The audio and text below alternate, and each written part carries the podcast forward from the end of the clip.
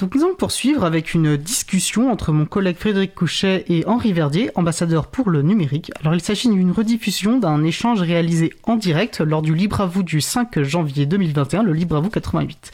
Je vous souhaite une bonne écoute, on se retrouve dans 53 minutes environ en direct sur Cause Commune, la voix des possibles. Nous allons poursuivre par notre sujet principal. Nous avons aujourd'hui l'honneur de recevoir Henri Verdier, ambassadeur pour le numérique. Bonjour Henri. Bonjour. Alors si vous souhaitez participer à cette conversation, réagir, poser une question, rendez-vous sur le salon web dédié à l'émission, donc sur le site causecommune.fm, bouton chat et salon euh, dièse libre à vous. Je surveille le salon et je relayerai les questions euh, éventuellement ou vos remarques. Alors, ambassadeur pour le numérique. Selon Wikipédia, un ambassadeur est un représentant d'un État auprès d'un autre ou parfois auprès d'une organisation internationale. C'est le rang le plus haut au sein de la hiérarchie diplomatique. On connaît depuis longtemps cette fonction auprès des États étrangers, un ambassadeur pour le numérique, c'est plus récent et sans doute ces missions ne vous sont pas connues, chers auditeurs et auditrices. Donc notre invité Henri Verdier va vous faire connaître ce rôle d'ambassadeur, ses missions, mais aussi on va parler et beaucoup de logiciels libres, de données publiques, car Henri Verdier dans son parcours a été notamment ancien directeur interministériel du numérique et du système d'information de, de communication de l'État. Donc beaucoup de choses. Alors première question, bah, pour en savoir un peu plus sur vous Henri, petite présentation de votre parcours personnel. C'est un parcours qui, qui, suit un peu l'histoire du numérique, puisque euh, en 1995, je menais des études qui me prédisposaient à, à, enseigner, et puis je suis tombé un peu par hasard sur Internet, et on a créé avec des amis, euh, dont Xavier Lazarus, qui est devenu le fondateur d'Elia Partners, le, un bon VC français, dont Fred Potter. Qui a Alors un VC, c'est un venture capital, voilà. donc un capital risqueur. Dont Fred Potter, qui a contribué largement à la conception de la Freebox et puis qui a créé Netatmo plus tard. On a créé une euh, sorte de web agency en 95, donc il y avait 15 000 internautes en France. c'était c'était un peu confiant dans le futur. Et puis euh, en 99, on l'a transformé euh, en entreprise qui faisait de l'éducation numérique avec Audi Jacob qui a qui a pris le contrôle de la boîte et qui nous a financé. On a travaillé avec Sharpak sur une magnifique pédagogie qui s'appelle La main à la La main à la pâte, oui. On a, c'était passionnant la tentative d'amener de l'innovation numérique, de la personnalisation, de l'interactivité de l'ouverture vers l'extérieur dans l'école. Et puis euh, c'est juste que le marché de l'éducation numérique dans l'école, il n'a pas beaucoup décollé pendant ces années-là. Donc on a arrêté en, en 2007. Euh, J'ai créé quelques autres boîtes, dont une euh, sur ce on appelait ça les big data à l'époque, euh, en 2010. Et puis j'avais quand même un goût de l'action collective. Euh, donc avec des amis, on a créé un pôle de compétitivité qui s'appelle Cap Digital, qui est une belle partie de ma vie. En Ile-de-France Donc c'était le pôle des industries de création culturelle en Ile-de-France. Il y avait des robots, il y avait des jeux vidéo, il y avait des effets spéciaux pour le cinéma, il y avait de, des web services dans tous les sens. Aujourd'hui, Cap Digital a plus de 1000 startups, 250 labos publics et privés de recherche et 25 grands groupes. Et on avait lancé un très beau festival qui s'appelait Futur en scène, qui, qui a eu un peu plus de mal quand il a dû faire face à. Ben, vous voyez, j'oublie même le nom, hein, celui de Publicis, là. qui ah là, je me souviens pas. qui a lieu tous les ans en juillet, mais qui existe encore un peu, dans un format un peu plus réduit. Et puis en 2013, on m'a proposé de rejoindre l'État, euh, ce qui a été un moment de, grand bonheur. D'abord pour conduire la politique d'ouverture des données publiques, d'Open Data, à la tête de, la mission Etalab. Mais très vite, on, a ouvert les données publiques, et puis le code, et puis, euh, les, et puis le code source de, des modèles avec OpenFisca et, et des choses comme ça. Et puis en 2015, on m'a proposé de diriger le, oui, la direction interministérielle du numérique et du SI de l'État où là j'ai essayé de porter à la fois le libre, les méthodes agiles, les stratégies fondées sur la donnée, euh, l'ouverture aux écosystèmes. Et en, il y a deux ans, on m'a proposé de conduire la diplomatie numérique française euh, en devenant ambassadeur pour les affaires numériques. D'accord, c'est une présentation effectivement parfaite parce qu'on voit bien ce passage de rôle d'entrepreneur haut fonctionnaire de l'État. Euh, vous avez parlé de la DINSIC, donc la Direction interministérielle du numérique et des systèmes d'information et de communication de l'État, et de votre rôle autour de l'Euchalie méthode agile. On va y revenir dans la deuxième partie de, de l'émission parce qu'évidemment c'est ce qui nous intéresse le plus. Mais en même temps, ce qui nous intéresse aussi, c'est ce rôle d'ambassadeur pour le numérique parce que bon, c'est sans doute relativement récent, mais vous allez nous le dire. Mais surtout, la question qu'on, quand on a évoqué ce sujet, les gens nous ont dit mais c'est pourquoi un ambassadeur pour le numérique et c'est quoi un ambassadeur pour le numérique? C'est quoi les missions?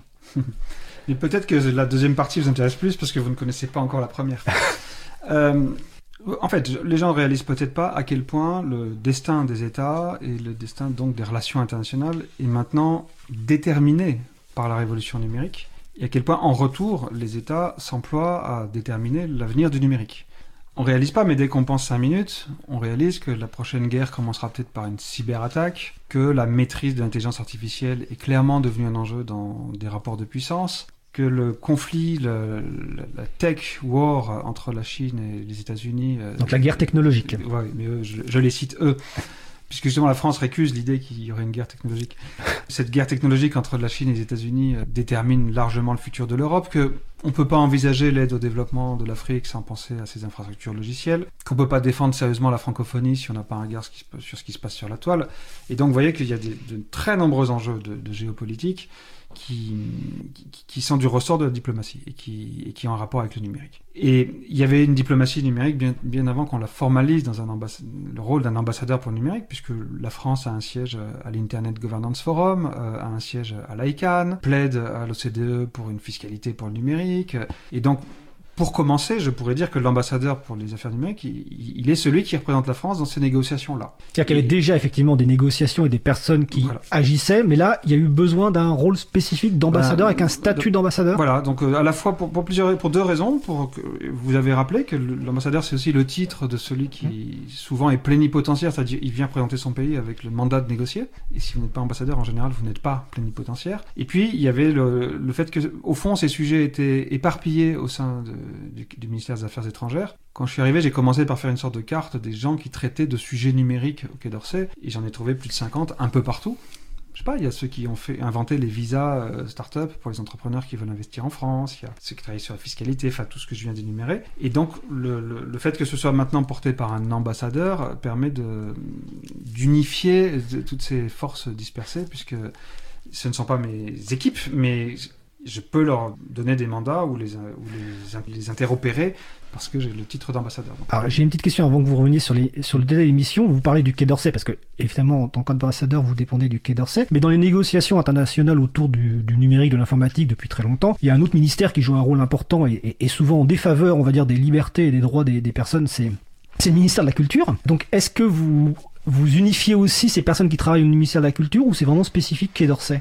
Bah, L'État est sérieux et la France est d'ailleurs euh, assez solide sur l'interministériel, donc on, on, part avec des mandats. Euh, quand, quand, on touche aux intérêts d'autres ministères, je m'attendais pas à ce que vous disiez la culture. Ah, historiquement, la culture en France a toujours poussé non, mais pour Absolument. Enfin, je, je, comme beaucoup de gens, je me suis éveillé à la conscience de la, comment dire, de la technopolitique euh, autour de, dans les controverses autour d'Adopi. Et, et, de la loi droit d'auteur en 2006 avant aussi. Voilà. Dans les années 2000.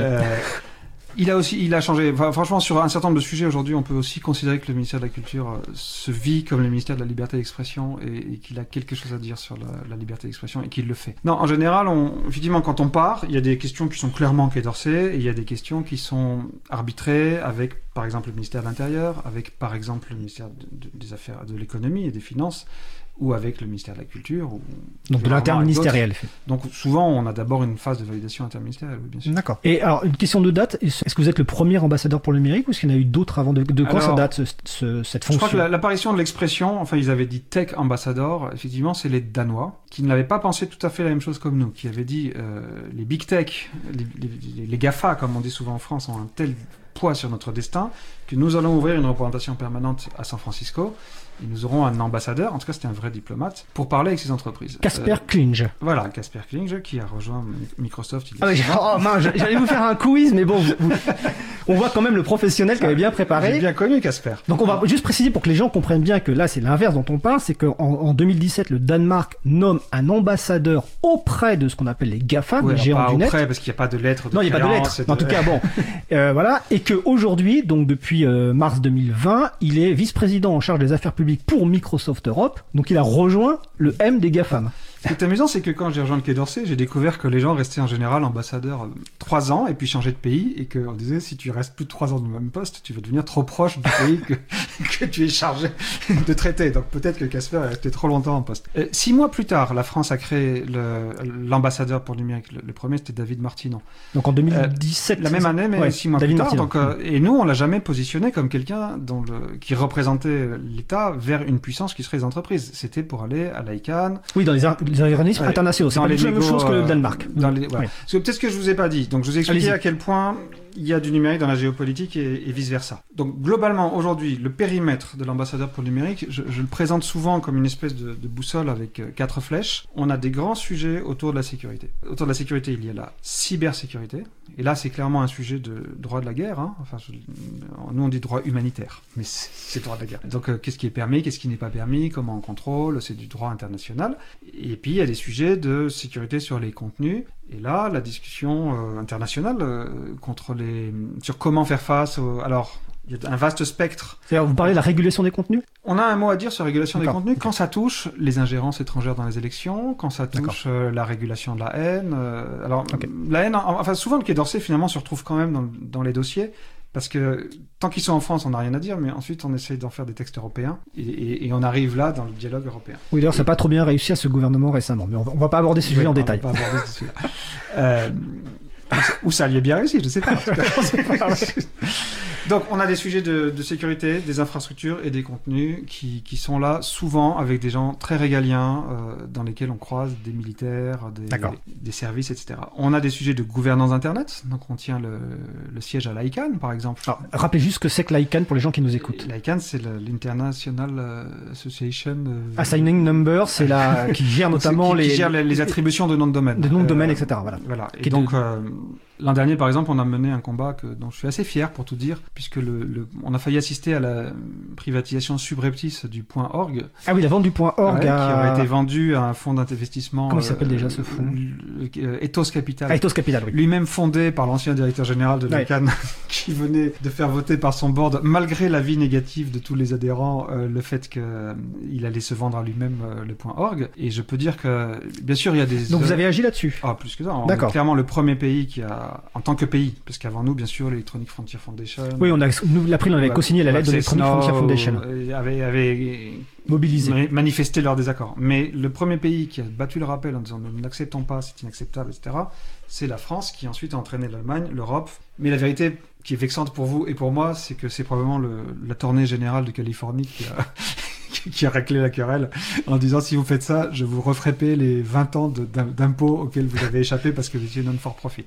Cela dit, on a au moins l'honneur d'avoir sonné la charge euh, et dit qu'un oui, déjà ça. que les États se préoccupaient de l'intérêt général. Donc, Sécurité, Donc gouvernance de l'internet, sécurité, gouvernance de l'internet, deuxième point. De la diplomatie économique, comme la question de la fiscalité pour les affaires numériques, qui bien sûr est d'abord portée par Bercy, mais on, on, on, suit de très près et dans un dialogue constant avec Bercy. Et puis, ne l'oubliez pas, la France a quand même une vraie grande diplomatie de valeur. La France, elle défend l'accès à l'éducation, l'accès à la culture, le développement des pays émergents, la liberté d'expression, la liberté de la presse.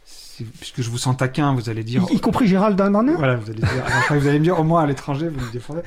Euh, mais aujourd'hui, on peut plus penser tout ça sans penser à travers le numérique. Donc en fait, ouais. il y a énormément de sujets numériques dans l'accompagnement de la transition numérique de ces politiques publiques-là. Et donc l'ambassadeur pour les affaires numériques, il supervise tout ça, il harmonise tout ça, et il met en mouvement des forces qui sont un peu partout euh, au sein du Quai d'Orsay. Et il y a la langue française que vous avez parlé en introduction. Par exemple, ouais. on a fait cet hiver, par exemple, moi j'étais très fier, on a donné un coup de pouce, et pour le coup, euh, bête et méchant, on s'est retroussé les manches et on a aidé. Avec l'OIF, euh, on a... Alors l'OIF L'Organisation internationale de la francophonie. Voilà. Vous aussi, vous avez vos sigles. Hein oui, mais les personnes qui, qui, qui écoutent ne connaissent pas forcément tous les sigles. On s'est rendu compte que l'Afrique aussi allait devoir faire face à sa crise du Covid, qu'elle avait des États parfois moins structurés, qu'elle allait avoir et des systèmes de santé euh, encore plus à plaindre que les nôtres, et qu'elle a quand même des innovateurs, des entrepreneurs, des Fab Labs, etc. Et on a fait naître un mouvement euh, tout bêtement en utilisant Slack, hein, mais nous on a servi. De... Alors Slack, c'est un environnement propriétaire de travail collaboratif, on va voilà. dire. Un truc moins bien que mm, les outils libres qui existent. Il se trouve qu'ils sont partis sur Slack. À la fin, on a fait vivre ce réseau de plus de 6000 innovateurs africains qui, un peu partout, fabriquaient euh, des masques, des respirateurs artificiels, des, petits guides de, de, bonnes pratiques sanitaires, euh, et qui s'entraidaient, et qui se passaient des tips et des tuyaux, et des, ressources.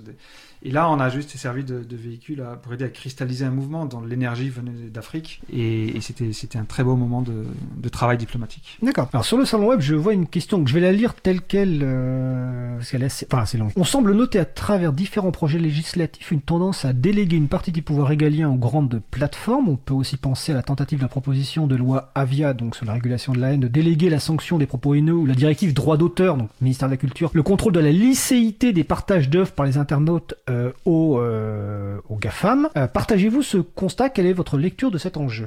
Ma lecture de cet enjeu, c'est que c'est euh, nous, enfin, on a plutôt été toujours défavorable à, à ce genre de logique, puisque l'état de droit, ça commence euh, par les règles de base de l'état de droit, et, c'est dans, la démocratie que doivent se prendre les, sanctions. Cela étant rappelé, euh, pour répondre à la question en, la montant à une certaine portée théorique. Premièrement, il y a 15 ans, 20 ans, je sais plus, on a eu des batailles homériques qui, ont permis d'é- d'établir euh, l'idée qu'il y avait un statut de l'hébergeur avec sa neutralité un statut de Donc c'est la loi de deux- la directive européenne de 2000 et la loi pour la confiance pour l'économie numérique de 2004, Bravo, vous êtes plus calé que moi. qui va bientôt être revue euh, sans Oui. doute.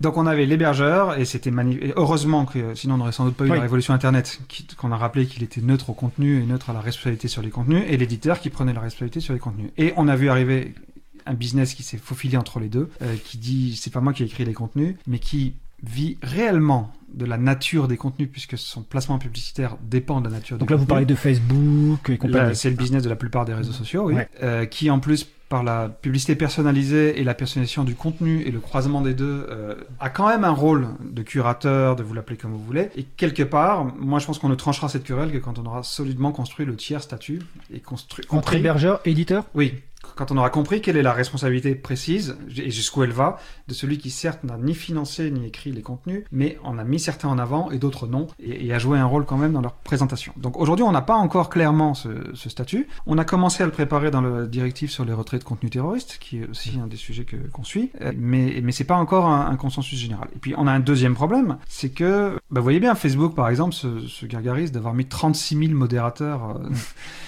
juste pour enlever la, la, la, la- enfin, le- ce qui contrevient à ces CGU, on va pas Conditions mettre. générales d'utilisation. Oui, on va pas mettre. Alors même si vous dites euh, la France c'est 1% de la population mondiale, mais on va pas mettre 360 gendarmes juste pour lire Facebook toute la journée, et, et autant sur Twitter, et autant sur euh, TikTok, et autant sur Snap, et autant sur. Donc tout le monde cherche euh, une solution euh, scalable en fait, qui passe l'échelle. À titre personnel, je trouve que ces approches, j'ai un devoir de réserve comme vous le savez, Oh, montre en tout cas une pensée pas assez numérique, c'est-à-dire que et, notamment une absence de réflexion sur les, dimensions systémiques, sur le fait que justement un combat sur euh, la transparence des algorithmes de préparation des contenus, un débat public et collectif sur ce qu'on permet ou pas à ces algorithmes de sélection des contenus. Enfin, je pense que les, réponses, on le voit par exemple dans la stratégie de Twitter qui commence à chercher des petits trucs qui vont freiner la viralité. euh, Quand, quand vous avez remarqué Oui, par exemple, sur le, le, le, le- ils avaient changé récemment sur les retweets. Ils, Ouais, par de- défaut, c'était il fallait mettre un commentaire. Voilà. Pour Et depuis quelques semaines, ils vous disent euh, Est-ce que tu es sûr que tu veux partager Voilà. ce truc? Tu l'as pas lu. ils rajoutent de la friction quelque part. Voilà, ils mettent de la friction. Ils mettent Ouais. de la. Voilà, absolument. Ça avait commencé avec WhatsApp qui a empêché qu'on qu'on forward à plus de 10 personnes à la fois euh, un- un message reçu sur WhatsApp.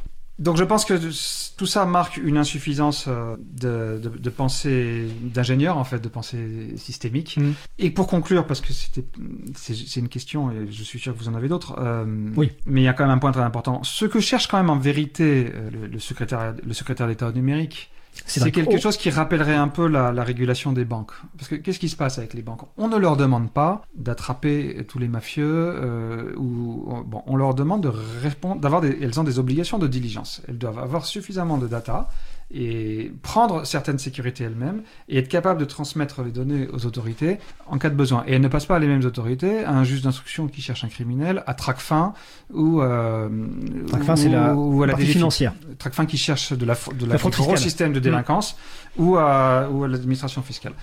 Et donc, tout le monde cherche en ce moment à définir quel sera le, le devoir de, de diligence qui sera imposé à ces entreprises pour que les autorités puissent faire leur travail. Donc, je fais partie de ceux qui pensent qu'on leur avait délégué trop de pouvoir d'appréciation, plus une incitation à surcensurer.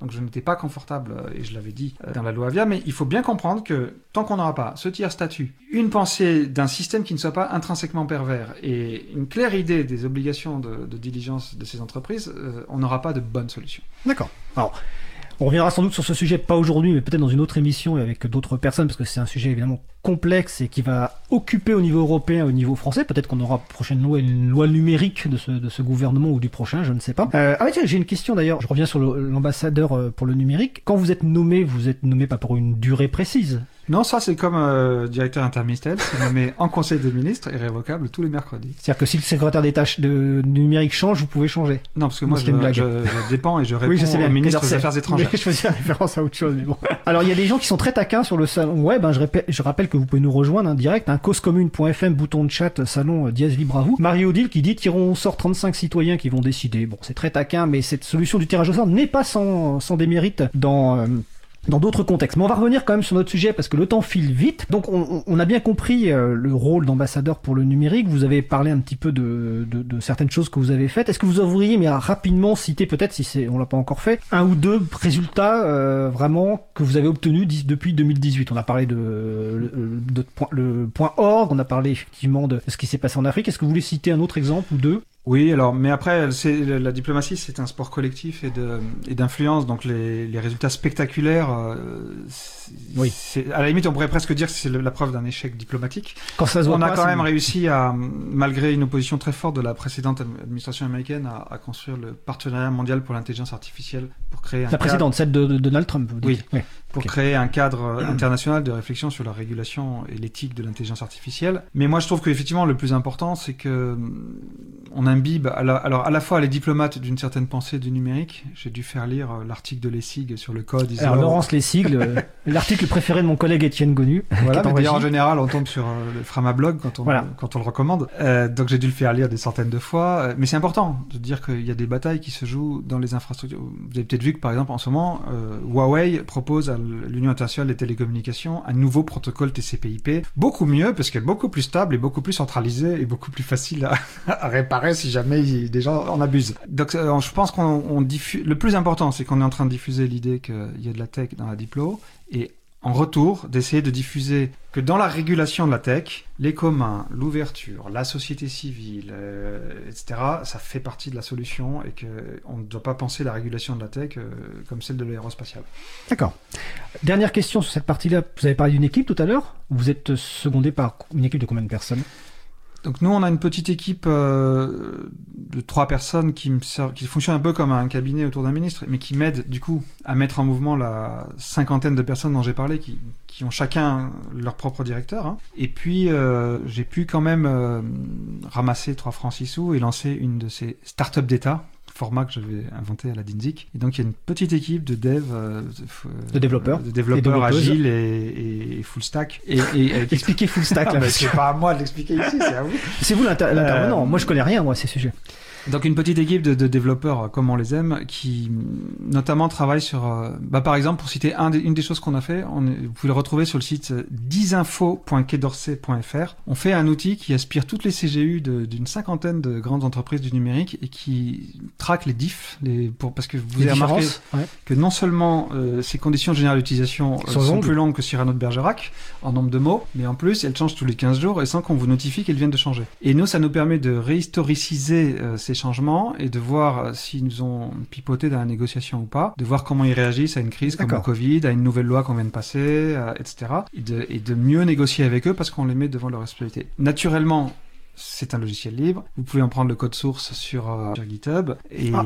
oui, je sais. Non, on va en parler après. Non, pas grave, on va en parler après. Mais on avait notre compte avant que ce soit Microsoft. et, euh, et bien sûr, tout, on essaye de faire naître une communauté de contributeurs qui eux-mêmes ramènent euh, leurs archives, leurs observations, euh, leur, le, et tout ce qu'ils ont pu aspirer depuis le temps dans d'innombrables entreprises du numérique. D'accord. Alors GitHub, c'est pas le problème, c'est pas que ça appartient à Microsoft. C'était déjà un environnement privateur sur Git, mais on va en parler après justement. Et donc on va faire une petite pause justement entre la première partie, donc la découverte de ce rôle d'ambassadeur du numérique et, euh, et de d'Henri Verdier. J'ai bien vu les questions sur le salon web notamment, c'est quoi la définition des commandes, on va en parler après la pause musicale justement. Et donc, on va faire une courte, petite pause musicale. On va continuer par la découverte de cet artiste, donc Guy Frog. On va écouter Tormenta. On se retrouve juste après. Belle journée à l'écoute de Cause Commune, la voix des possibles. Cause Commune 93.1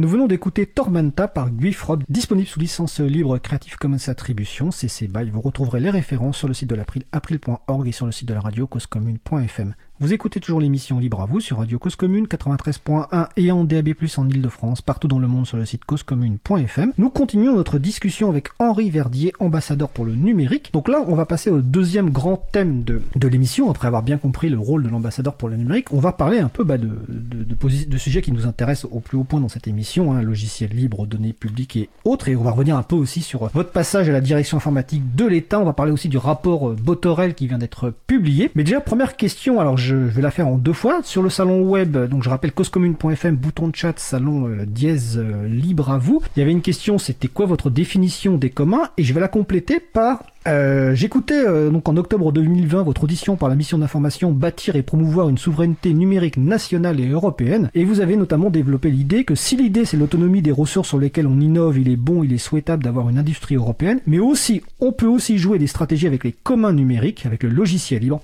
OpenStreetMap, Wikipédia. Nous plaidons pour que cela entre dans une stratégie de souveraineté. Vous avez aussi cité l'exemple de l'Agence française du développement de l'AFD qui développe des partenariats publics communs. Donc, donc première question pour vous, c'est quoi les communs, c'est quoi les communs numériques et quelle est votre position logiciel libre, données publiques Ah, mais ça fait 17 questions ça. Ouais. Bon, sur les communs, d'abord, je sais parfaitement que dans les communautés du libre, euh, on peut avoir des controverses de définition et que euh, on peut se, coller des étiquettes, etc. Le sujet m'a assez passionné et je, je peux renvoyer, si les auditeurs s'intéressent, j'avais contribué un article à la revue Esprit tout entier sur les communs et l'économie politique. Euh, moi, je vais prendre une définition très simple, c'est ce qu'on fabrique et qu'on gouverne en commun.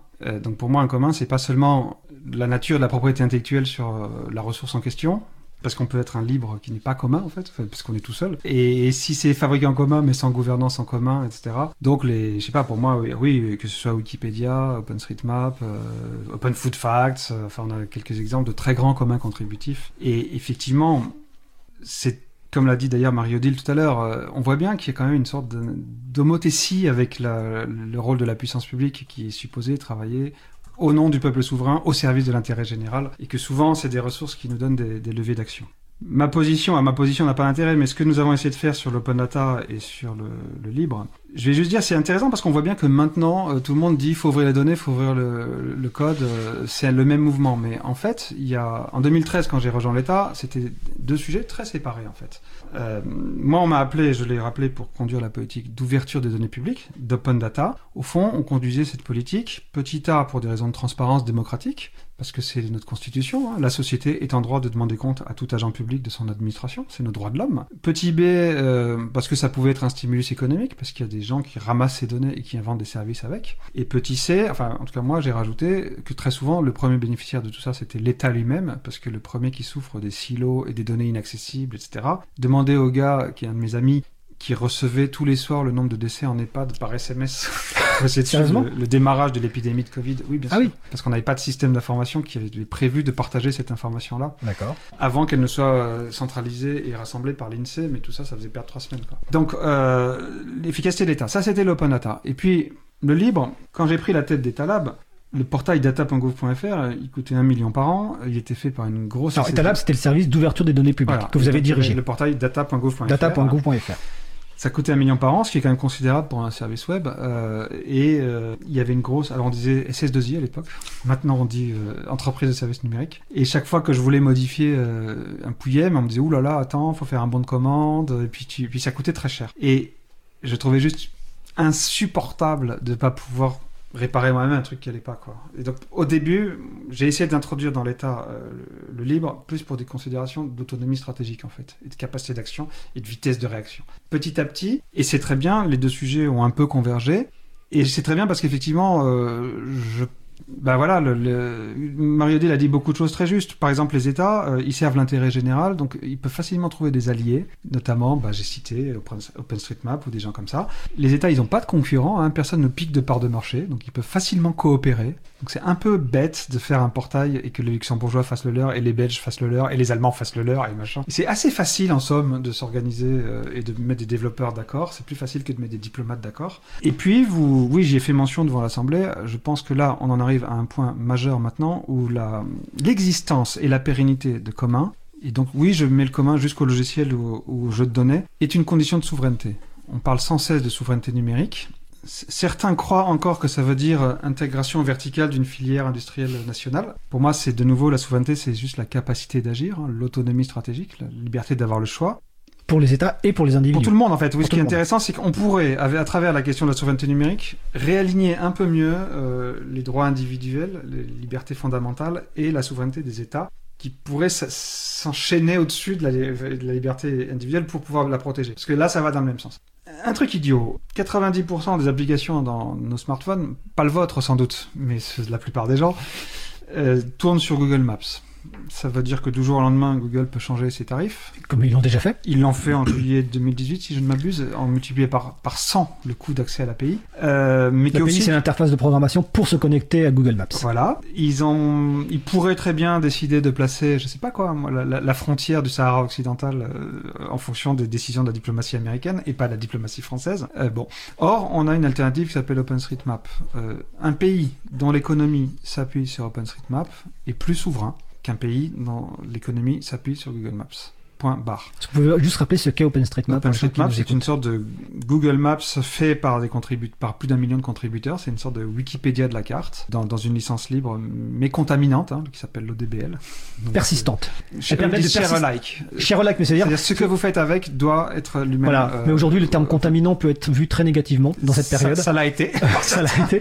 Alors que les licences libres de type Sherlock, c'est-à-dire partage à l'identique, sont la persistance des libertés. Et je vais juste dire aux auditeurs et aux auditrices qui nous écoutent qu'on a consacré deux émissions donc euh, à, OpenStreetMap et que vous pouvez retrouver sur causecommune.fm et april.org. Je vous laisse poursuivre. Euh, Après, si on monte en théorie euh, stratégique, ça veut dire que la souveraineté, euh, ça peut se gagner en étant en hégémonie stratégique, parce qu'on est les plus forts, mais ça peut peut-être aussi se construire en, s'assurant que personne n'aura d'hégémonie stratégique et que toute cette famille, alors là, mettez en vrac les communs contributifs, l'open data, le logiciel libre, etc., au fond, baisse la, densité d'hégémonie stratégique et, donc libère les États, les entreprises ou les citoyens. Et donc, nous essayons en ce moment d'en faire un axe très fort de notre diplomatie numérique, de convaincre l'Europe euh, que c'est un sujet majeur pour un continent qui malheureusement n'est quand même pas le berceau des géants industriels du numérique, qu'on le veuille ou non, c'est comme ça, que ça peut être euh, un axe très très important dans la coopération internationale, parce que vous savez très bien que un grand nombre de pays, d'Afrique en ce moment, ils sont contraints de se demander s'ils vont accepter l'Internet Facebook ou l'Internet Huawei ou, ou un Internet trop trop cher financé par la Banque mondiale. Et, et on peut leur dire, vous savez, il y a quand même des solutions. euh, voilà pour cette question des, des communs, de l'open data et, et de l'open source. Et donc quand vous ah, parlez, j'ai dit open source. vous avez dit open source, logiciel libre en France, mais c'est pas. Ah, c'est pas tout à fait pareil. Ah, euh, ah, je... ça, je suis bien d'accord, j'allais préciser, mais c'est effectivement pas tout à fait pareil. Il y a une, une version politique et puis une version, on va dire, plus économique déjà, mais à la limite, peu importe. Tout à l'heure, vous avez, ou c'est peut-être moi qui ai parlé de l'AFD, l'Agence française de développement, et dans votre audition, donc sur la mission d'information, vous avez parlé des partenariats publics communs. Est-ce que vous pourriez nous en dire juste deux mots? Oui, alors c'est un sujet qu'on travaille en ce moment et que l'AFD travaille en ce moment euh, avec mon équipe parce que c'est évidemment donc une réponse au fameux partenariat public-privé et- où on dit que le, et dans la même logique, la puissance publique peut aider un commun et déléguer à un commun une partie de la mission de service public. Aujourd'hui, il y a quand même une difficulté, mais du coup, cette question fait réfléchir. Euh, la plupart des aides publiques au développement ont été faites dans des systèmes de prêts remboursables. Et donc, le plus facile, c'est quand même de dire euh, au pays, je te crée, une, je te construis, une je te finance une autoroute, tu mettras un péage et tu me rembourseras chaque année par un truc. Et donc aujourd'hui, la vraie question, c'est comment on finance quelque chose dont on ne pourra pas tirer des recettes par péage, par, par enclosure, pour garder, pour prendre une autre Alors, en terminologie. closure, voilà. Et donc on est en train de chercher des outils financiers quand même pour tout dire. Alors la bonne nouvelle c'est que parfois on est en train de parler d'infrastructures qui peuvent être 100 fois moins chères qu'une autoroute. Donc euh, et, et là aussi nous ne cessons de montrer que l'existence d'un cadastre par exemple peut changer la donne dans un pays d'une manière incroyable puisque pays sans cadastre, il a des paysans qui ont un bout de terre mais qui peuvent pas aller voir une banque pour emprunter. D'accord. Donc ils peuvent pas investir. voilà, je, je, voulais, je passe la question suivante. Oui, non, mais en tout cas, bah, en tout cas, c'est c'est un sujet intéressant et qu'on et qu'on va suivre. Alors, comme je l'ai dit tout à l'heure, vous avez été euh, le, entre do- 2015 et 2018 le Mhm. directeur, donc on va dire un peu de la DSI de l'État, direction informatique de l'État, et aussi de la transformation numérique, dans laquelle vous vous aviez euh, lancé pas mal de choses autour bah, du, du, lo- du logiciel libre, des pratiques agiles. Est-ce que vous voulez en dire un mot justement de pratiques agiles? Euh, oui, mais enfin, un- en un mot, c'est court. Ouais. Euh, Je sais. Mais bon, l'État, au fond, son information. Alors, DSI de, de l'État, euh, DSI groupe Oui. de l'État. Hein. C'est-à-dire que oui. l'État, c'est 16 000 ingénieurs, informaticiens, pardon, euh, 150 personnes à la DINSIC, c'est 4 milliards de budget 10 millions à la DINSIC. Et donc, on a la, dans le privé, on appelle ça la DSI corporate, celle qui essaie de donner des règles, des, des Aux autres des bonnes pratiques aux Mm. autres DSI Mm. qui ont le pouvoir, le, le pouvoir féodal et financier. Et des équipes, il est dans les autres DSI. Donc, à tous ceux qui disent qu'on n'a pas fait assez en trois ans, je rappelle qu'on était là pour changer la trajectoire de, puissance bien plus puissante que nous. Et donc, dans ces 4 milliards, euh, l'État, la moitié, c'est à peu près la masse salariale de- des informaticiens, puis il y a 2 milliards d'achats, à peu près 1 milliard de licences en tout genre, et à peu près 1 milliard de très grands projets dingues. Des trucs qui coûtent 80, 500, 800 millions d'euros, qui se font pendant 15 ans, euh, et qui sont en dehors de tout comparable. Parce que quand vous faites le SI de paye d'un million de profs, juste, il y a, y a aucun comparable au monde. Alors, euh, certains éditeurs logiciels vont dire, moi, je sais faire des sites paye, mais ils oublient que toute la fonction de ressources humaines de l'éducation nationale, c'est d'être sûr que le 1er septembre à 8h du mat, 1 million de profs sont devant 13 millions d'élèves, chacun dans la bonne classe. Et donc, aucun logiciel de RH n'a- été designé pour ça. Et, et ces projets, et face à ces projets phares, on a voulu montrer avec mon équipe qui était plein de gens qui venaient de tous les numériques en fait, des startups, euh, de Wikipédia, de- du libre, enfin Easter egg et d'autres. On a voulu montrer que la plupart du temps, euh, deux trois types résolus qui savent exactement la fonction qu'ils sont en train de créer sont capables de faire le, mini, le, pro- le minimum viable product, le produit minimum viable, en moins de six mois euh, pour moins de 200 000 euros. Et on, on l'a fait. Alors, on a pris l'expression startup d'État. Je sais que ça nous a pas valu que des Non. amis parce que certains et donc je, je plaide coupable. Désolé, on aurait dû dire euh, je sais pas quoi.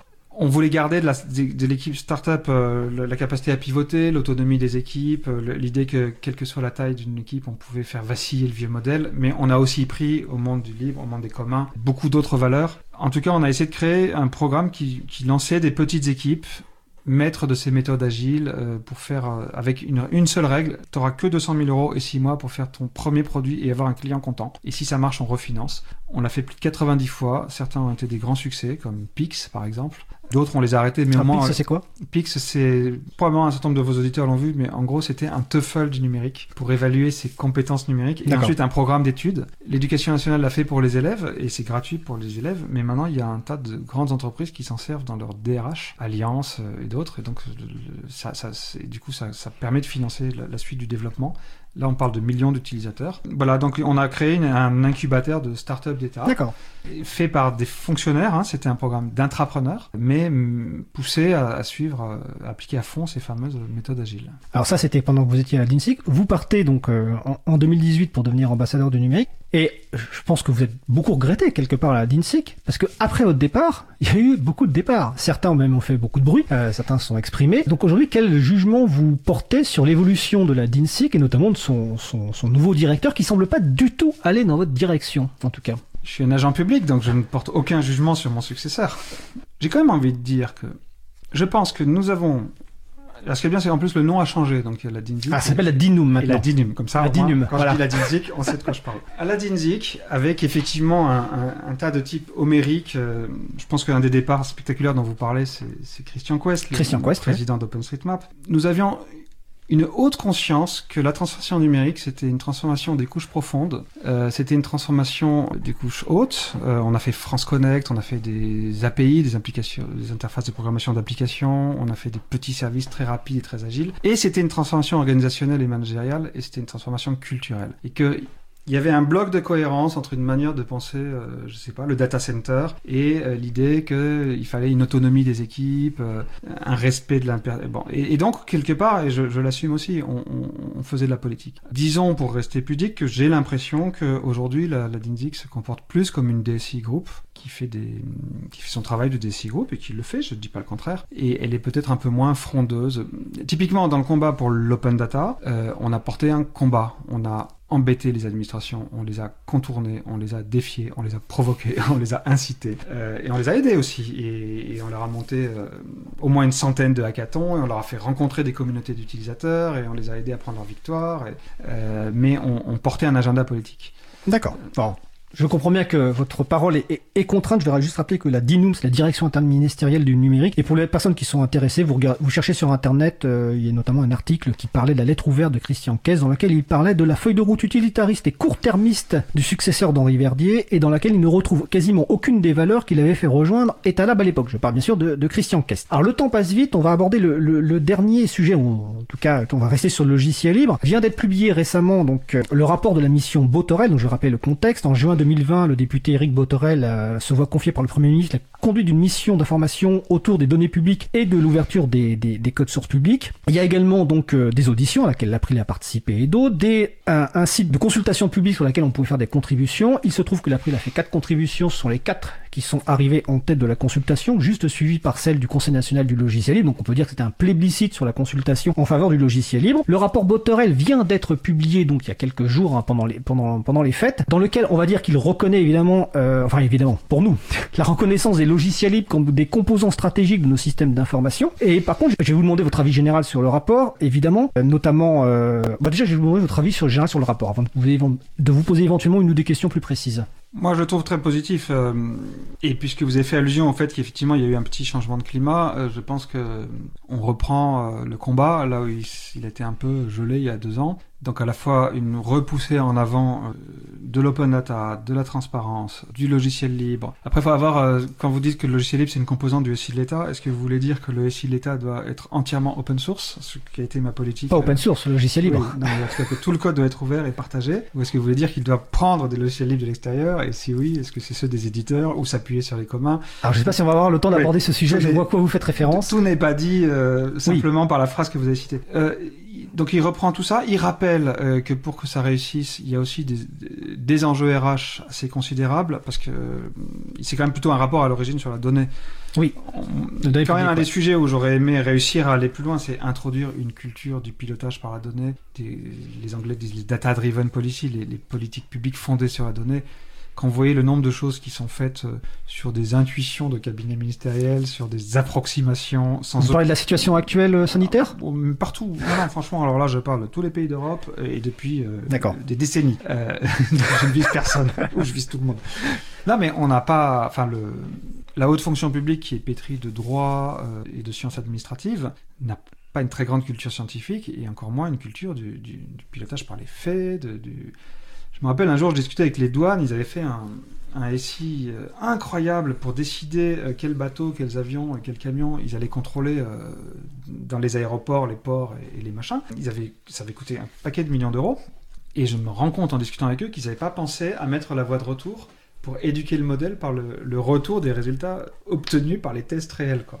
Ah oui. Euh, C'est-à-dire ils avaient mis une, une, intelligence incroyable pour deviner quel camion on allait contrôler, mais rien pour nourrir cette intelligence du retour d'expérience. Ce genre de problème-là, qu'on voit partout dans l'État, c'est quelque chose j'aurais aimé pousser plus, et la mission Botorel pose parfaitement qu'on on va vraiment avoir un problème RH. Et puis elle reprend des sujets qui étaient légèrement en friche, qui ne sont ni l'open data ni le logiciel libre, qui sont les données d'intérêt général, c'est-à-dire euh, quand l'État aura fini d'ouvrir toutes les données qui, qui, lui appartiennent à lui, et s'il n'y a pas des données qui sont dans le secteur privé, mais qui sont tellement d'intérêt général qu'elles doivent être traitées comme celles de l'État, on voit bien que par exemple dans le transport, vous, vous ne piloterez pas un grand système de transport si vous n'avez pas les données euh, des trains, des métros, des taxis, des autocars, des voitures, euh, des vélib, des autolib, euh, des city scouts et tout ça. Il, les faut toutes ou alors vous n'en avez aucune en vrai. Et donc si on veut travailler et penser et améliorer le système de transport, il faut toutes les données, même celles du privé. Euh, donc ça, c'est les données d'intérêt général. Il reprend et il avance dans la question de l'accès de la recherche aux données de l'État parce que on comprend bien qu'il y a des données qui sont tellement personnelles ou tellement stratégiques, à commencer par les données de santé, qu'on va pas les mettre en open data. Mais est-ce que pour autant, euh, c'est une on raison va pas les mettre non plus chez Microsoft et on va pas euh, poser non plus chez Microsoft. Mais est-ce que c'est une raison pour que la recherche européenne euh, prenne des années de retard dans la lutte contre le cancer, pendant que d'autres pays, eux, ont moins de pudeur et, tapent les données? Est-ce qu'on peut pas quand même construire un cadre pour la recherche, protecteur des, libertés fondamentales, etc. Et là encore, de nouveau, plus on connaît l'informatique, plus on sait faire un cadre protecteur. Hein. C'est pas que du droit. Vous pouvez faire des échanges de données asymétriques, provisoires, euh, tracés. On peut inventer beaucoup de choses pour, pour mettre des sécurités et permettre quand même de faire de la recherche. Donc le rapport Botorel, j'en pense le plus grand bien et j'espère qu'il va être mis en œuvre ce que le Premier ministre a promis, puisqu'il a reçu et il a dit qu'il reprenait l'intégralité des conclusions et qu'il allait toutes les mettre en œuvre. Donc, euh, euh, comme euh, le président avait promis sur les je sais plus combien de la Convention citoyenne. Voilà, exactement. Exactement. Ah bah on est mal barré alors, excusez-moi. Non, justement, j'ai une question. il nous reste très peu de temps, donc une petite. Bah justement, oui. Ce que dit le rapport à un moment, que se passera-t-il après le rapport? Donc là, je cite, hein, en l'état actuel des choses, la mission craint que ces recommandations ne soient pas portées et suivies. Donc la question, vous, en tant qu'ambassadeur du numérique, est-ce que vous avez déjà des informations? Est-ce que vous savez quel est le enfin pas, le projet, le planning d'annonce justement de ce que va reprendre le Premier ministre ou, même le Président de la République? Je pense qu'il y aura des annonces en janvier. Je pense que les quelques, parce qu'il y a quelques petites mesures d'ordre législatif euh, seront passées dans les six mois et les annonces euh, opérationnel, organisationnel, je pense qu'on les entendra en janvier, mais plutôt on a reçu le rapport le, très récemment pour le 20 décembre. Alors bon, voilà.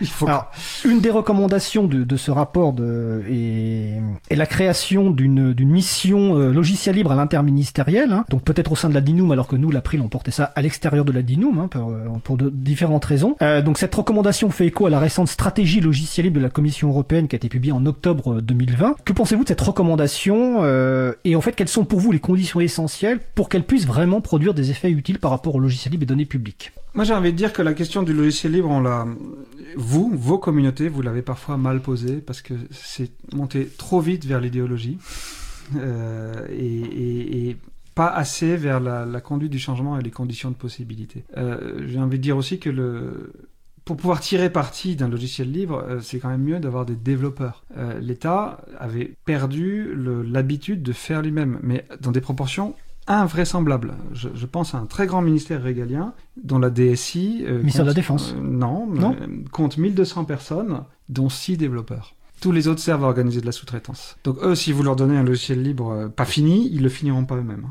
donc, euh, et, donc ils, peuvent éventuellement acheter une solution libre, mais ils seront tout aussi clients passifs et, et, otages de leurs prestataires que s'ils avaient acheté une solution. Donc vous plaidez pour l'internalisation. Je plaide, pour, comme j'ai essayé de le faire, pour une espèce de mixte qui vise la, la montée en capacité de l'administration, son dialogue harmonieux avec les communautés, un peu de faire soi-même, un peu d'achat, un peu de sous-traitance, un peu de, de partenariat avec le libre, et, on monte tous ensemble en écosystème. Donc est-ce que ça peut être fait à la DINUM euh, si on fait abstraction des uns et des autres, etc., formellement, l'intérêt quand même de la DINUM, c'est que par construction, elle est interministérielle, mmh. et que par construction, justement, elle n'est pas héritière de, de l'héritage des très grands systèmes. Parce que, est-ce que vous savez aussi à quel point l'État tourne dans des infrastructures qu'on a commencé à fabriquer il y a 40 ans. Il y a encore de vaillants serveurs bulles qui calculent votre impôt dans des langages propriétaires inventés par, le, par les impôts il y a 40 ans. Donc la plupart des autres ministères, quand on leur pose une question, ils pensent d'abord à leur legacy, à cet héritage. Euh, quand est-ce qu'il va péter? Euh, Comment ne pas le... Et donc, moi, je trouve qu'il n'est pas impossible que cette mission soit posée en centrale, en interministériel à Matignon, donc à la DINUM. Après, qu'est-ce qu'on attend d'elle? Est-ce que c'est... Et quel moyen aussi, surtout Humain, parce qu'aujourd'hui, oui, voilà, parce qu'en fait... à la DINUM, il y a, y a, le référent logiciel mais il, un peu hmm. il fait beaucoup de choses, et on le salue, Bastien Guéry. Pour tout dire, j'ai beaucoup aimé. Dans, sa chronique, Marie-Odile a dit tout à l'heure euh, qu'il y avait des collectivités qui, plutôt que de financer des, des, bénéfices à Seattle, euh, investissaient sur des compétences sur le territoire. un des plus grands problèmes, c'est que l'État, il considère pas que financer un, commun, euh, c'est investir. C'est une dépense pour lui. En revanche, il considère que acheter un truc pourri, c'est investir. Donc aujourd'hui, on a ce problème. Et effectivement, honnêtement, plus que de savoir s'il y a une mission, blabla, et où est-ce qu'on la pose. Est-ce qu'on est capable de trouver quelques dizaines de millions d'euros pour soutenir des logiciels qui sont vitaux pour notre souveraineté? C'est ça la question. sans qu'on ait l'impression qu'un rigolo a donné de l'argent à fond perdu à ses copains. Elle est là la question. Est-ce qu'on est capable de prendre la décision stratégique de dire j'ai besoin qu'existe euh, Firefox, Ubuntu et ce que vous voulez.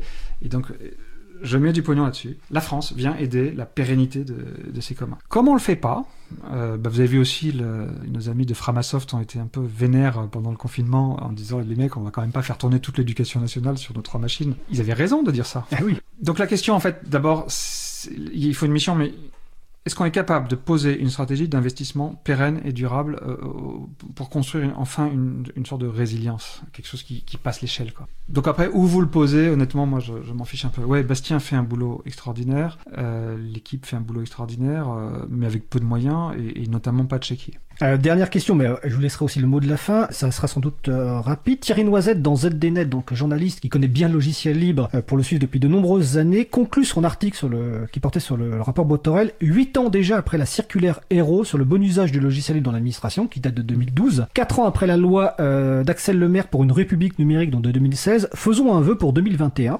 Et si l'État et les politiques accéléraient enfin? Est-ce que vous y croyez? Bon, la réponse va être forcément oui, mais euh, 2021, ça va être euh, l'année véritablement de l'accélération Moi, je pense qu'il va falloir plus qu'une décision portant seulement sur le logiciel libre pour obtenir une telle accélération. Euh, honnêtement, je le redis, pour moi, il y a un mixte. Euh, Est-ce qu'on se donne une... D'abord, avant, donc j'ai parlé de nécessité d'avoir cette culture du développeur, de savoir faire soi-même, avec ce souci instinctif d'autonomie stratégique qu'a le vrai développeur, parce qu'il ne veut pas dépendre d'un gars qui est tout loin, qui l'a jamais vu, et, attendre la réponse d'un autre. Quoi. Mais au-delà de ça, ça voudra dire qu'il faudra reconnaître aussi que l'informatique est une fonction stratégique, et pas une fonction support, et qu'elle se mêle de choix politiques, et que... euh, donc je pense qu'on va faire des progrès en 2021, mais je pense qu'il y a, y a besoin de quelque chose de plus profond, et il y a besoin de, de penser la question à la maille de la transformation de l'État, de la transformation de l'action publique, une transformation stratégique, organisationnelle, managériale, et que euh, non, il ne suffit pas de nommer une mission logiciel libre, ni même de lui donner 10 millions d'euros d'investissement. Oui, ça ne suffira pas. Bon, en tout cas, je, je pense que les gens qui nous écoutent sont convaincus que vous participerez à, à- à cet effort. Est-ce que vous voulez rajouter un dernier mot de conclusion ou ça vous paraît bien comme ça? Non, j'ai été très heureux de vous rencontrer enfin, parce que finalement, on s'était pas croisés. On s'est croisés rarement, mais là en fait on est masqué en plus. Euh, on s'était croisés à l'époque de la DINSIC et non, même à l'époque de Cap Gi- Digital. Oui. Il y a bien longtemps dans On une grande aussi- réunion autour du Forum mondial du logiciel libre, je crois que ça Ah s'appelait oui, comme oh ça. là là, mon Dieu. Mais bon, on va pas en reparler parce que ça pourrait sortir des, des zombies. de- d'histoire, que que d'histoire, exactement. En tout cas, c'était un grand plaisir et je pense qu'on aura l'occasion de, reparler et j'espère que vous reviendrez pour approfondir certains points. Et l'évolution, évidemment, par rapport à la, mission Botarel et autres. Donc, c'était Henri Verdier, ambassadeur pour le numérique. Donc, je vous remercie. Nous venons donc d'écouter une discussion euh, entre mon collègue Frédéric Couchet et Henri Verdier, ambassadeur pour le numérique. Il s'agissait s'agit d'une rediffusion d'un échange réalisé en direct lors du Libre à vous du 5 janvier 2021. Alors j'y reviendrai euh, en, fin d'émission, euh, dans une euh, dizaine, euh, 10-15 minutes, mais le choix de cette rediffusion n'est pas complètement anodin.